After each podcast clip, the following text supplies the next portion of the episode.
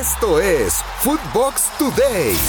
Canadá estuvo cerca de conseguir el aztecaso. La selección mexicana sufrió contra una selección de Canadá que fue valiente y que terminó mostrando mejor fútbol que el tricolor. Jorge Sánchez abrió el marcador para México a los 21 minutos y Jonathan Osorio decretó el empate justo antes de terminar el primer tiempo. Lo mejor de Footbox. En Footbox México, André Marín y el ruso Brailovsky analizan la actuación de la selección mexicana ante Canadá hoy estemos hablando del triunfo de México, de que jugó bien y que era mejor y sigue demostrando que es mejor, sobre todo jugando en el Estadio Azteca. Yo, yo en lo personal creo que eh, no, todo lo contrario, todo lo contrario. Vi a un equipo, y voy a empezar por ahí, de Canadá, que vino a pararse de una manera que nunca se había parado ningún equipo o ningún equipo haya querido competirle de igual a igual al equipo mexicano.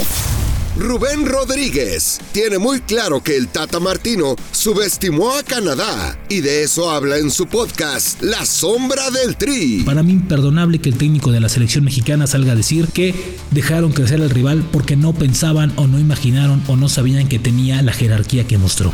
Es una falta de respeto para todos. Es increíble que un técnico de la experiencia de Gerardo Martino haya preparado mal el partido y no haya pensado en que el rival te iba a jugar así, te iba a enfrentar así, te iba a atacar para Fernando Ceballos y el Pollo Ortiz. En la selección mexicana hay jugadores becados de los dos grandes de la Liga MX. Eh, es una realidad que estos jugadores no viven su mejor momento, Fer. Eh, hay becados en la selección nacional. Me sorprendió, ayer estuve en la cancha del Estadio Azteca, eh, me sorprendió el partido de Jorge Sánchez, la verdad, para bien. Creo que, creo que fue el mejor junto con Guillermo Ochoa de la selección nacional. Edson Álvarez, la verdad es que también lo hizo muy bien. Raúl Jiménez lo hizo bien.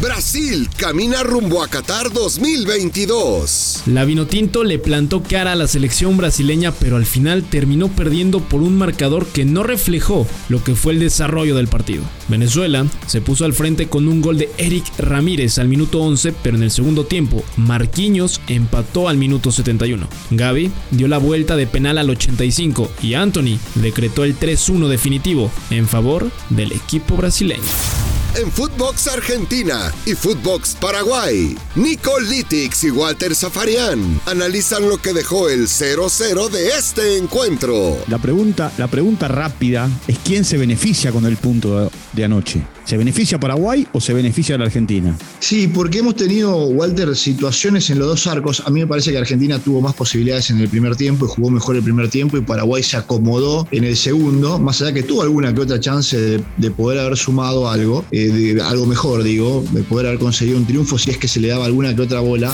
En Footbox Colombia y Footbox Uruguay, Oscar Córdoba y Sergio Gorsi tienen los detalles del empate sin goles entre ambas selecciones. En esos 30 minutos se pudo haber cerrado el partido, capaz.